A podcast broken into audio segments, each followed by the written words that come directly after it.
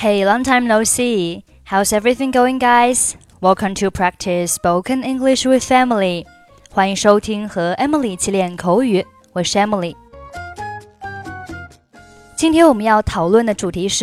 doing business 做生意。在今天的对话当中，你会听到这样几句话：Business is really booming.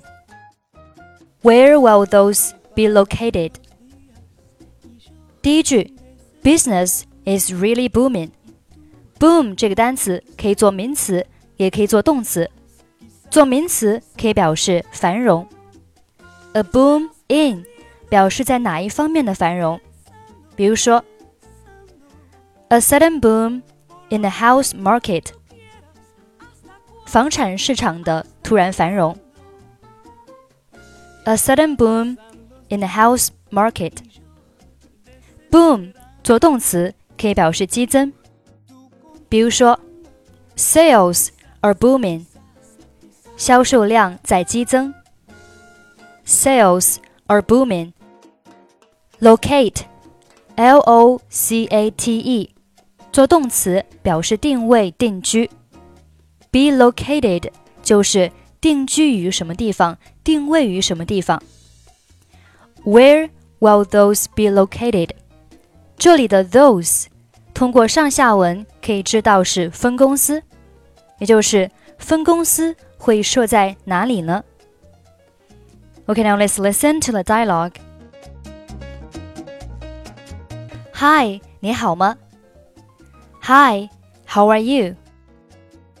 挺好的，你呢？I'm well, and you？不错。你的工作怎么样 ？Fine. How's your job going? 我不知道，我告诉过你没有？我打算自己开公司了。I don't know if I told you or not, but I decided to start my own business. 真的吗？太棒了！是什么类型的公司？Really? That's fantastic. What kind of business is it? 我和以前在高盛公司的几个同事合伙开了一家投资银行。I've started an investment banking firm with some of my old colleagues from Goldman Sachs. 那现在进行的如何了？How's it going? 刚开始的时候进展比较缓慢。 不过现在已经开始蒸蒸日上了。It started off a bit slow, but now business is really booming. 真是个好消息，我真替你高兴。你们的办公室地点在哪儿？That's such great news. I'm really happy for you. Where is your office located? 我们的总部就在北京这儿。 但我们打算马上再开两家分公司。Our head office is here in Beijing, but we are planning on opening up two more offices soon. 分公司会设在哪儿呢？Where will those be located? 如果一切进展顺利的话，四月份会有一家在香港开张。 另一家十月份开在新加坡。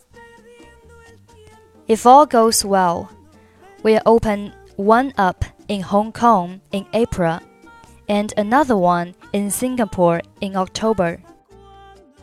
这事你们什么时候能定下来？When will you find out? 我们明天会针对租约合同做最后的协商。We're negotiating the final details of the leasing contracts tomorrow. 哦，祝你好运，希望你明天一切顺利。Well, good luck. I hope it all goes well for you tomorrow. Hi, how are you? I'm well, and you? Fine. How's your job going? I don't know if I told you or not but I decided to start my own business. Really? That's fantastic. What kind of business is it? I've started an investment banking firm with some of my old colleagues from Goldman Sachs.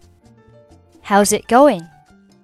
It started off a bit slow, but now business is really booming. That's such great news. I'm really happy for you. Where is your office located? Our head office is here in Beijing, but we're planning on opening up two more offices soon. Where will those be located?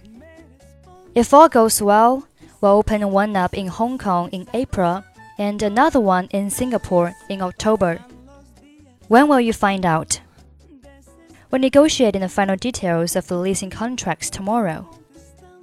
Well, good luck. I hope it all goes well for you tomorrow.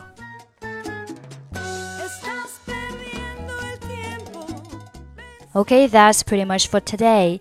如果您想参与本期节目的跟读版本以及语音打分，欢迎您关注我们的微信公众号“英语主播 Emily”。在公众号里回复“节目”两个字就可以加入。I'm Emily. I'll see you next time. Bye bye.